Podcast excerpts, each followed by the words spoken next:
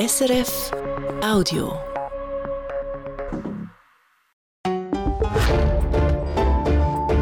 SRF 1 Die Samstagsrundschau mit Dominik Mayer.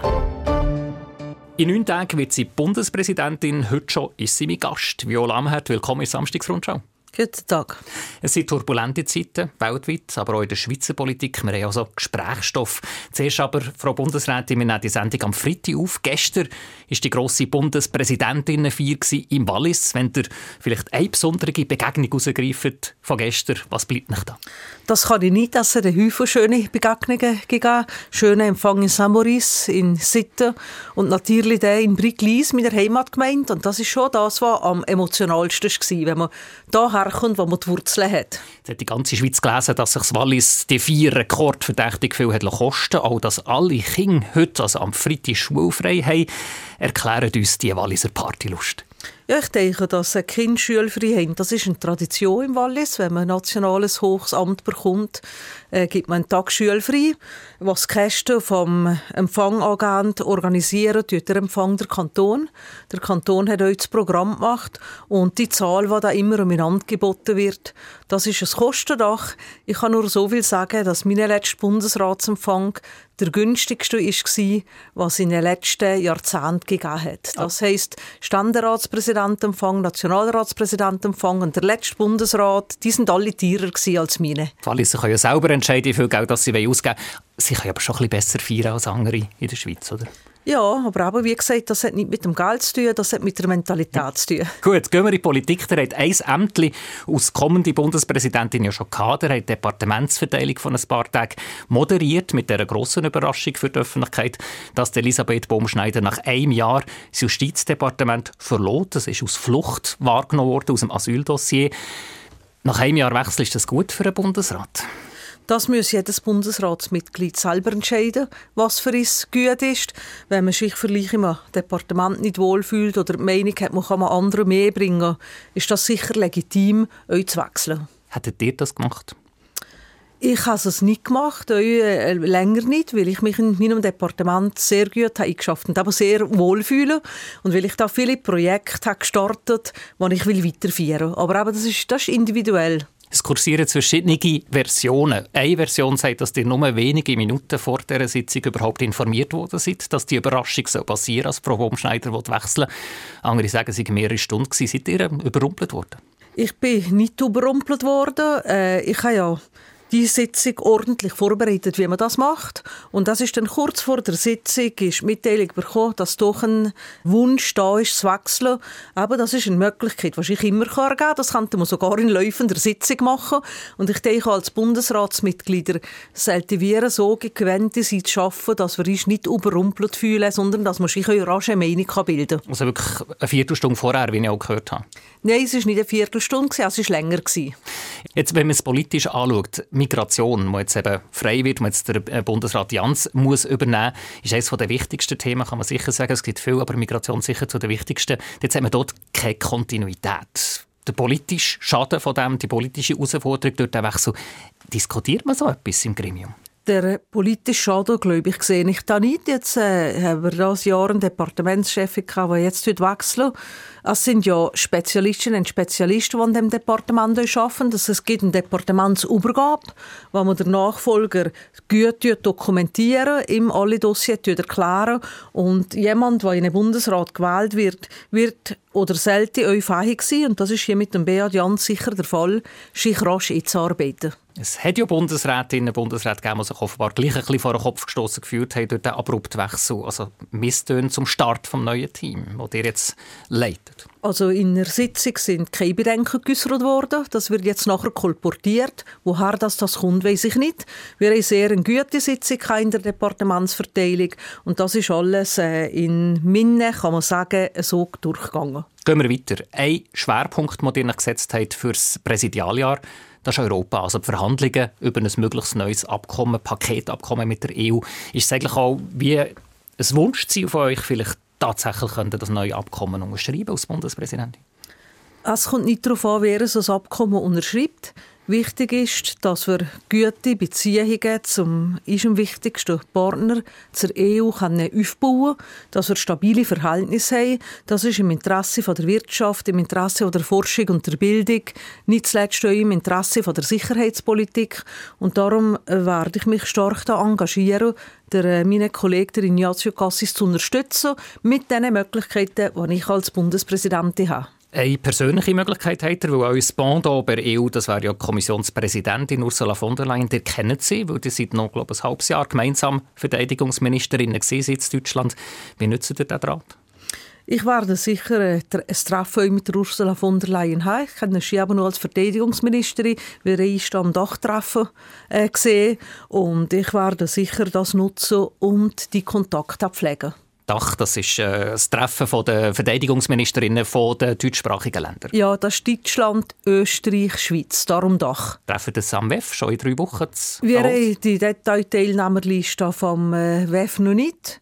Aber ich denke, das ist sicher eine, eine, Möglichkeit. Also auch während der Verhandlungen seht ihr Möglichkeiten, auf eurer Ebene mit dem Pendant von der Leyen können, quasi wie es der eignen? Ja, das ist ein, ein äh, Weg, den man gehen kann und den ich in Absprache natürlich mit dem EDA und mit dem federführenden Bundesratskollegen werden machen. Es haben ja die Leute oder Beobachterinnen und Beobachter ein bisschen gestaunt, aber Bundespräsident Berset, der ja noch ein bisschen fester ist, dass er vor allem auf Afrika gereist ist als Bundespräsident. Wie sieht das bei euch aus? Also das Programm das habt ihr noch nicht fix, aber werdet ihr auf Europa entsprechend fokussieren? Europa wird für mich ein äh, wichtiger Teil sein in meinen Auslandkontakten. Was noch interessant ist, die sind bekannt aus ich sag mal, Europa Turbo, erlauben wir den Ausdruck. Der hätte hier das Rahmenabkommen noch wollen retten, offenbar. Interessant ist, abgesehen von der SVP in der Mittepartei, vor allem bei den sie ja die Widerstände und Bedenken, zum Beispiel wegen dem EU-Gerichtshof, der eine Rolle spielt, die besonders gross. Also probiert ihr jetzt da als Bundespräsidentin auch noch in eurer Partei zu wirken? Ja, die Partei wird das diskutieren. Wir haben jetzt eine neue Ausgangslage mit dem Verhandlungsmandat, das der Bundesrat jetzt beschlossen hat. Und ich glaube, äh, die Exponenten, die euch kritisch sind, müssen das jetzt einmal anschauen und müssen dort die Abwägung machen, was nützt diesem Land mehr, äh, wenn wir auf der Weg gehen oder wenn wir uns dieser Diskussion verweigern? Also seht ihr das auch eure Aufgabe, auf die Partei zu wirken? Wenn die Partei mich um meine Meinung fragt, werde ich die sehr gerne sagen. Aber die Partei ist selbstständig und ich bin selbstständig. Also Europa eine grosse Baustelle sicher politisch in diesem Jahr mal kommt. Daneben habt ihr als Verteidigungsministerin ja im Departement ja auch ein paar Baustellen. Medial sind die gross gewesen. Stichwortmässig euer erster Staatssekretär für Sicherheitspolitik ist vor Amtsantritt abgesprungen. Wichtige Leute, die zu euch im Cyberbereich hätten wechseln haben gekündigt ebenfalls Kündigungen im Bereich Sicherheitspolitik. Es entsteht das Bild von grossen Führungsproblemen bei euch. Ich glaube, das Bild ist äh, so nicht zutreffend, wenn man die Sache richtig anschaut. Mein Departement hat 12'500 Mitarbeitende. Und das ist klar, dass dazu Wechsel kommt. Äh, wenn es besonders Reorganisationen gibt, wie jetzt zum Beispiel das NCSC, was zum Bundesamt für Cyber gibt, oder das neue Staatssekretariat, gibt das gewisse Unsicherheiten. Das ist in Reorganisationen immer der Fall. Und da gibt es halt Mitarbeitende, die mit dem können umgehen, beziehungsweise die Freude haben an Veränderungen und wollen vorwärts gehen. Und dann gibt es Mitarbeitende, die das nicht sehen. Und das ist auch ganz klar, dass da zu Veränderungen kommt. Und wir haben die Stellen, die da sind, frei geworden, jetzt schon wieder zum grossen Teil besetzen mit sehr guten Leuten. Ich mache mir da keine Sorgen. Schauen wir im Detail beim Staatssekretariat, dem neuen Staatssekretariat für Sicherheitspolitik an, neben der äh, gewählt. Jean-Daniel Rauch hat sein Amt nicht antreten und es hat sich gezeigt, der hat ihn nicht extra noch durchleuchten, also extra Sicherheitsüberprüfung machen und prompt hat es den Gerücht um sein Privatleben. Das war wahrscheinlich der Hintergrund von seinem Rückzug. Wie viel nehmt ihr auf eure eigene Kappe? Ich denke, wir in der Prozess von der Nominierung gemacht, genau wie es für Topkader von der Bundesverwaltung vorgesehen ist. Mit dem Einsetzen von der Erfindungskommission, Gespräch mit der Erfindungskommission, dann Assessment, äh, dann das persönliches Gespräch mit mir und äh, der Kandidat hat eine gültige Sicherheitsüberprüfung gehabt. Und wenn man eine gültige Sicherheitsüberprüfung hat, tut man in der Regel nicht eine neue schon wieder machen. Sonst kann man ja nie hin, dann müsste man vielleicht jede Woche eine neue Sicherheitsüberprüfung machen, weil immer etwas passieren kann. Also da ist alles so gemacht worden, wie man es kann. Aber mit einer Stellenbesetzung gibt es immer gewisse Unsicherheit oder gewisse Risiken, weil man kann nicht in einen Mensch lügen. Und das ist jetzt hier leider der Fall gewesen, äh, dass das äh, nicht gut ist uns dass der Herr Ruch hat sich zurückgezogen aus persönlichen Gründen. Das hat uns natürlich äh, Unannehmlichkeiten beschert, das ist klar. Aber wir haben sofort wieder das an die Hand genommen und haben jetzt eine ausgezeichnete Lesung gefunden, so dass das Staatssekretariat am 1. Januar mit dem neuen Staatssekretär die Arbeit aufnehmen kann. Da ist ja interessant, dass er hat auch noch eine gültige Sicherheitsüberprüfung, eben, wo man befragt wird bis in sein Teamleben hinein. Aber bei ihm hat er jetzt extra noch eine gemacht. Also hat er vorher schon einen Fehler gemacht, den er jetzt korrigiert? Nein, das ist kein Fehler, aber äh, ich denke, wenn ich gesehen habe, die Medienberichterstattung über das Faktum, habe ich mir müssen sagen, das lohnt sich nicht. Auch wenn es eigentlich nicht gerechtfertigt ist in der Sache, wir machen das, dann ist an der Front mal Ruhe. Eure, eure Leute haben offenbar die Antennen beim Herrn Rauch zu wenig wie soll ich das sagen, zu wenig gerichtet dass sie die Gerüchte, die ja nachher offenbar zu den Medien gekommen sind, über sein Privatleben nicht mitbekommen haben. Ich weiß nicht, wer er meint mit meinen Leuten. Ja, die Findungskommission ja, die Findungskommission geht nicht Untersuchungen machen. Also, sie, sie, muss euch den Antrag machen, wir ja, wollen dem Mann noch einmal sie gemacht. Sie hat mit ihm natürlich geredet und eben eine Personensicherheitsprüfung hat vorgelegen, die nicht meine Leute machen. Äh, da ist eigentlich alles auf dem Papier so wie in der Ordnung gewesen. und er hat sich euch äh, entsprechend präsentiert in der Findungskommission, so dass da keine Bedenken waren.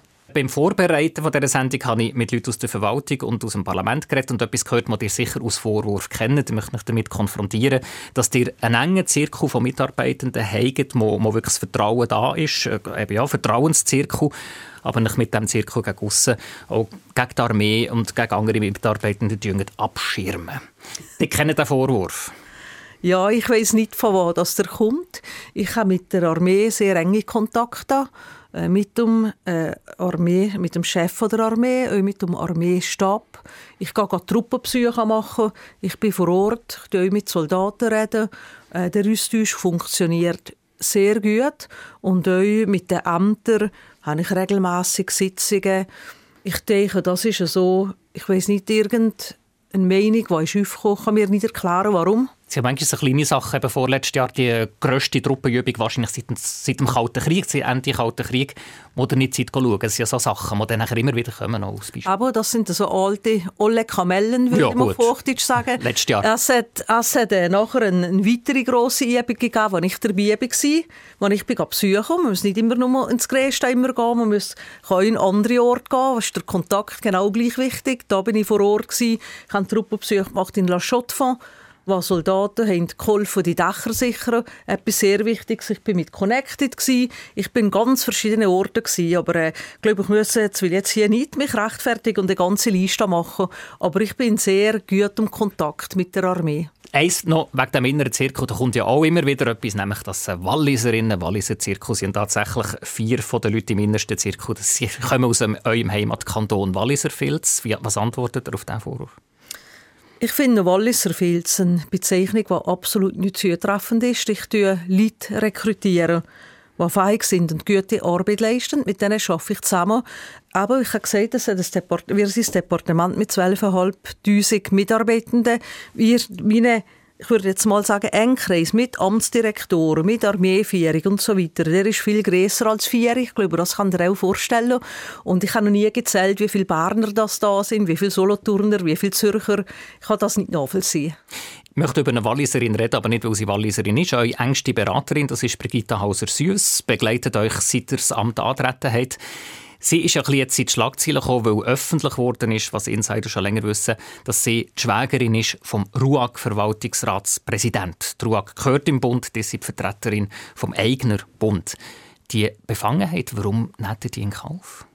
Das ist keine Befangenheit. Das gibt Ausstandsregeln. Die kommen hier nicht zur Anwendung. Und im Übrigen hat der Bundesrat, der Verwaltungsratspräsident gewählt, nicht ich. Ich habe lediglich einen Vorschlag gemacht. Der Bundesrat hat dann gewählt aufgrund verschiedener Kompetenzen und nicht aufgrund von irgendwelchen anderen Kriterien. Und der Gesamtbundesrat dann im 19. hat gewusst, dass das Verwandtschaftsverhältnis besteht? Da bin ich jetzt nicht sicher, ob das äh, im Bundesratsantrag so ist war. Aber es spielt absolut keine Rolle, weil die Brigitte Hauser äh, in diesen RUAG-Themen gar nie dabei ist. Die RUAG hat für viele Schlagzeilen gesorgt, das Jahr. Mit am Schluss gescheiterten Panzerverkauf mit Endziel Ukraine, mit Korruptionsvorwürfen, die öffentlich geworden sind das muss ja euch sehr beschäftigt haben. Ich kann mir schlecht vorstellen, wie so eine enge Mitarbeiterin sich da immer aushalten kann. Ja, ich wäre mit Ruhe Gegner Gespräch. Das wird hier diskutiert. Da ist sie nie dabei. Äh, der Generalsekretär ist in diesen Themen immer dabei und das ist da mein Austauschpartner. Wir haben so viele Themen. Es kann nicht jede Mitarbeiterin, jeder Mitarbeiter sich mit allen Themen befassen. Da gibt es eine, klare äh, Aufgabenteilung mit meinen Mitarbeitenden. Die NZZ hat euch in dieser Frage recht kritisch verfolgt, sage ich mal, stellt sogar die Frage Raum, ob nicht der berüchtigte, eben gescheiterte Panzerverkauf, Ruag-Panzer, der Endziel Ukraine hat, das auch Richtung Deutschland verkauft werden, über die Connection VBS Ruag eigentlich eingefädelt worden ist? Da muss ich fast lachen. Das sind Verschwörungstheorien, die durch nichts gestützt werden. Jetzt läuft ja eine Untersuchung rund um die RUAG, ob der Verwaltungsratspräsident, eben der Perrin, der Schwager von eurer Beraterin, äh, seine Aufsichtspflicht gegenüber der Geschäftsleitung wahrgenommen hat und auch wie äh, das Verhältnis, ob das richtig ist, wie das im Moment gelenkt wird eben zwischen VBS als Eigner und RUAG. Lässt ihr auch die Konstellation, die spezifische, hier auch durchleuchten? Ich habe den Auftrag gegeben, die Frage zu klären. Das macht die eidgenössische Finanzkontrolle. Ich bin froh, dass die das übernommen hat, weil die sind neutral. Und die schauen jetzt mal, ob es da irgendwo ein Problem gibt. Ich muss sagen, die ganzen Probleme, die jetzt da auftreten, das sind alles Altlasten. Und die jetzige Crew, die an Ruag vorher dran ist, hat eine riesige Arbeit, die Altlasten äh, aufzuräumen. Eine Viertelstunde bevor ihr zum Gespräch seid, hat die RUAG eine Medienmitteilung verschickt. Wieder wegen diesen Panzer, wo eben der Verkauf mit Ensil Ukraine gescheitert ist. Dort komplizierte Geschichte. Eine deutsche Firma hat einen Teil von diesen Panzer früher mal gekauft, ist aber dann eine Transaktion nicht stand Jetzt sagt sie, wir wollen die Panzer. Eine super provisorische Verfügung hat jetzt die Firma erreicht und will die Panzer raushaben. Was macht ihr jetzt? Also da äh, ist nicht an mir etwas jetzt zu machen. Die RUG ist eine eigenständige Gesellschaft. Die tut jetzt das Thema anschauen mit, äh, mit eigenen Anwalt und hat mich informiert. Bundesrat ist informiert worden. Aber auch das eine Altlast. Die Leopard 1 Panzer sind schon lange in Italien eingelagert, bevor das Zeitung RUAG Crew eigentlich am Rüder war. Ich verstehe die Verantwortlichkeit. Aber jetzt eigentlich die Situation, dass am Schluss vielleicht die italienische Polizei vor dem Lager von der RUAG in Italien steht und Panzer, die letztlich im Bundesbesitz sind, die rausbekommen. Also, und da werden die nicht aktiv. Ich glaube, das, was ihr jetzt sagt, ist komikmässig. Ich glaube kaum, dass die italienische Polizei ins Lager geht. Also die Erfahrung, die ich in Prozessen und Verfahren habe, das wird ganz korrekt ablaufen via Gericht, via Anwalt und so etwas wird sicher nicht eintreten. Ich bin gespannt, was da für ein Gerichtsurteil kommt. Da kann man nichts vorwegnehmen. Gut, machen wir jeden Punkt. Ich möchte euch kurz Satzanfang vorgeben. Frau Bundesrätin, muss ihr bitte spontan zu Ende führen. Erster Satzanfang. Der Alain Berset hat als Bundespräsident an der Street Parade mitgefeiert. Ich selber. Werde das vielleicht einmal machen, wenn ich Zeit habe. Er hat eine Federboa gestern an der Bundespräsidentin von ihm geschenkt bekommen. Also die wären gerüstet. Ich wäre voll ausgerüstet, ja. Zweiter Satzanfang. Ich nehme mir alle strengen Zeiten Zeit zum Skifahren, weil weil ich da den Kopf kann durchlüften kann und weil man nur gut arbeiten kann, wenn man euren Kopf mal frei hat, wieder für neue Ideen. Letzten Sonntag sind wir Skifahren, trotz Schlagzeilen um das Staatssekretariat. Und da gibt es nachher Kolleginnen und Kollegen von mir, die ich das ein medial um den Kopf geschlagen haben. Ja, wenn deine größere Sorgen haben, bin ich sehr zufrieden. Nächster Satzanfang. Dass sehr viele Leute erwarten, und das habe ich jetzt auch wieder im Vorfeld von der Sendung gehört, dass ich in einem oder zwei Jahren zurücktrete. Das ist das ist reine Spekulation. Ich bin für vier Jahre gewählt. Mir gefällt es sehr gut. Wenn ich weiterhin so gesund und fit bleibe, wie ich jetzt bin, sehe ich das nicht. Das ist ein vorbereitetes Statement. Ich frage mich, schwächen ich solche Spekulationen nicht eigentlich? Also man sagt in Amerika lame duck, dass wenn man weiss, jemand, jemand geht oder man meint, jemand geht, dass man nachher sagt, ja, der, der, die packt nicht mehr Grosses an. Oder? Ja. Ich glaube, man kann meine Arbeit verfolgen und sieht, dass ich viel habe angepackt und das jetzt so will weiterführen will wenn das Lame Duck ist, dann, ja, dann weiss ich nicht. Wäre das eine schnelle Lame Duck? Gut. Letzter Satzanfang. Ein Angriff von Russland auf ein EU- oder NATO-Land ist hoffentlich nie Realität. Da sind wir beim nächsten grösseren Thema, das ich besprechen möchte, weil der deutsche Verteidigungsminister Boris Pistorius Moderial den Sommer das letzte Mal getroffen hat, hat diese Woche vor so einem russischen Angriff aufs Baltikum schon in den nächsten sieben Jahren gewarnt. Das ist realistisch. Der Nachrichtendienst vom Bund, der euch unterstellt ist, kommt nicht zu dem Schluss. Also ich wollte sicher nie so eine genaue Zahl sagen. Äh, aber wir haben geopolitisch gesehen sehr eine instabile Lage, aber wir haben Krieg wieder auf dem europäischen Kontinent. Vor dem 24. Februar äh, 22 hatte das sehr wahrscheinlich niemand unterschrieben, dass das wieder wird stattfinden. Es ist eingetreten und darum müssen wir auf alle Möglichkeiten euch vorbereitet sein in Europa und euch in der Schweiz, weil die Voraussage so genau machen kann man nicht, weil die Lage so instabil ist. Und darum tut man gut daran, sich vorzubereiten. In so einer Bedrohungslage, wo ein deutscher Verteidigungsminister so ein Szenario als realistisch bezeichnet für die nächsten Jahre, wo die NATO also könnte in der Bündnisfall haben, angegriffen werden, haben wir in der Schweiz Debatte wirklich genug geführt, ob es gescheit ist oder wie gescheit es ist, sich der NATO anzunähern?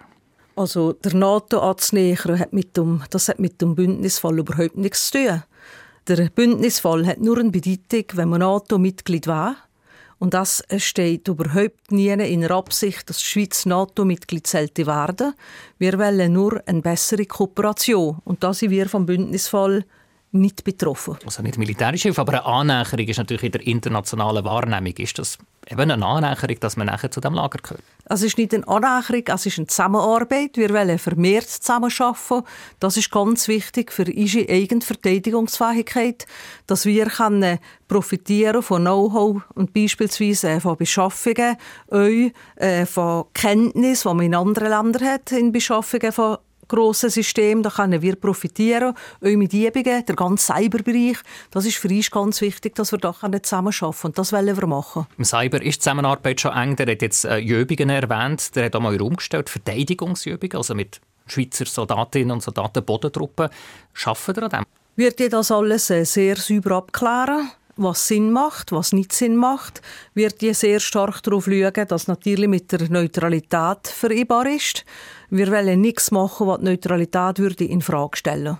Also eine Bodenübung mit Panzer oder Artillerie. Geht das neutralitätspolitisch oder nicht? Da sind wir jetzt am Abklären, wie ich vorher gesagt habe. Mir denkt, die sind doch ein bisschen defensiver als auch schon in den letzten Monaten. Nein, überhaupt nicht. Das ist etwas ganz Wichtiges für mich, die Zusammenarbeit. Ich habe Verantwortung, unser Land, die Armee, möglichst gut vorzubereiten, für die Bevölkerung zu schützen.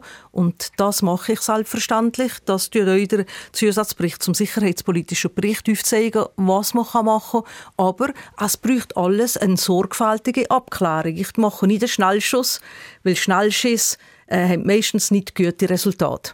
Wir müssten ja dann nachher, man könnte ja niemand verpflichten, Soldatin, Soldat im Ausland an so einer NATO-Übung mitmachen. Also es gibt grosse praktische Fragen.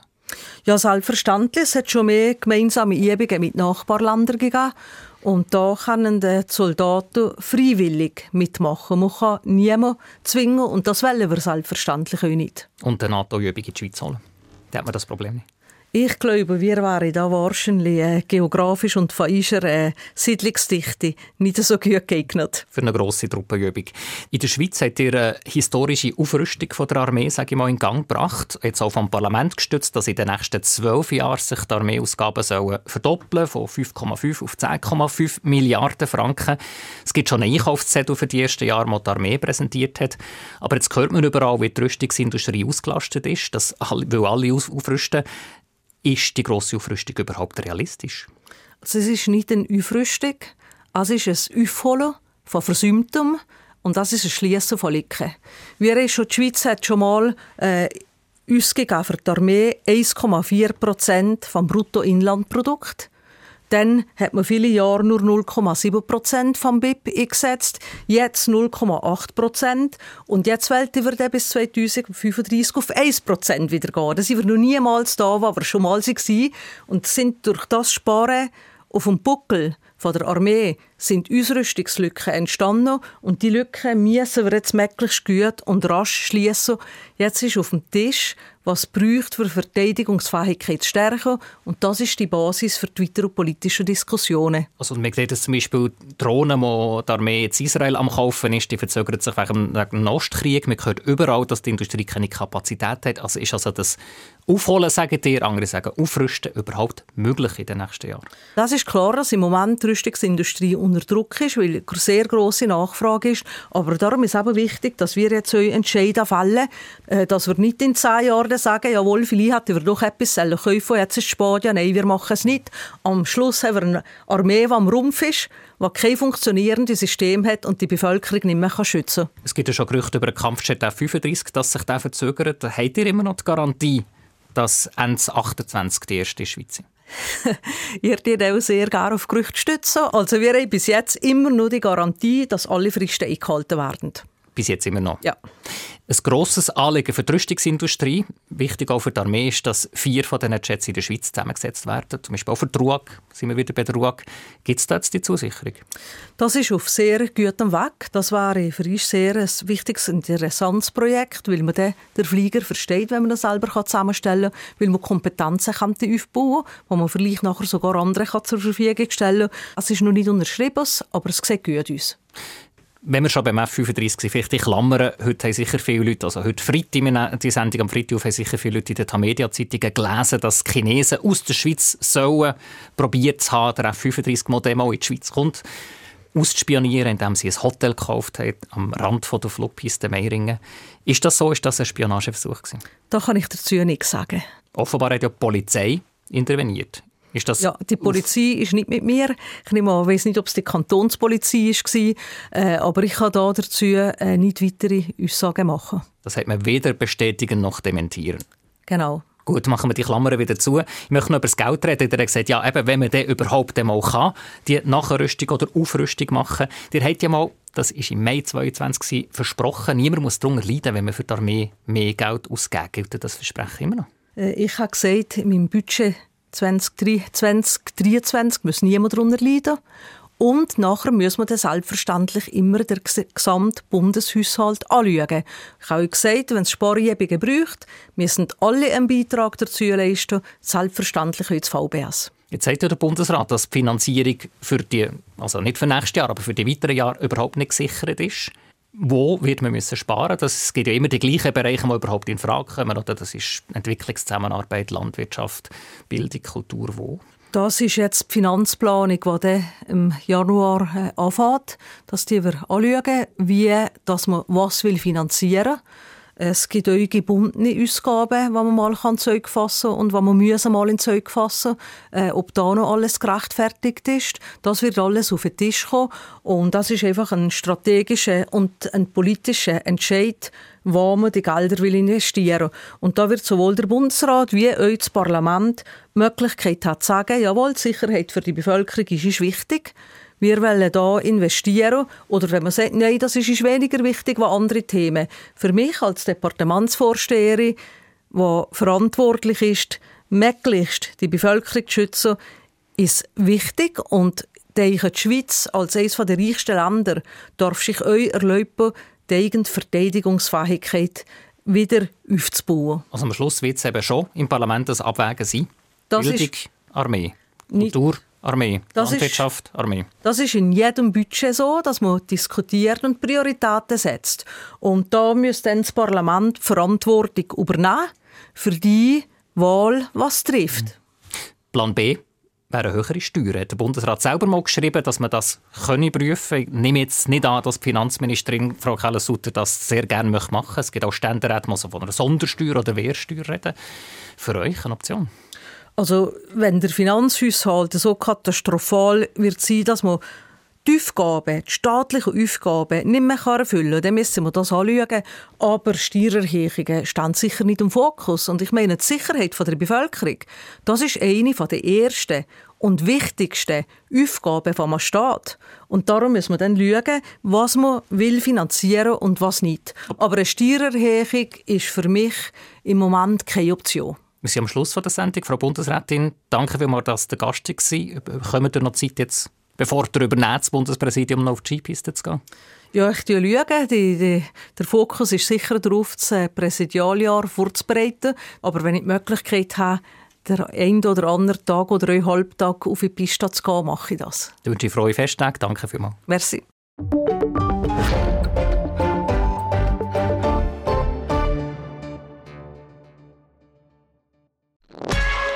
War ein Podcast von SRF.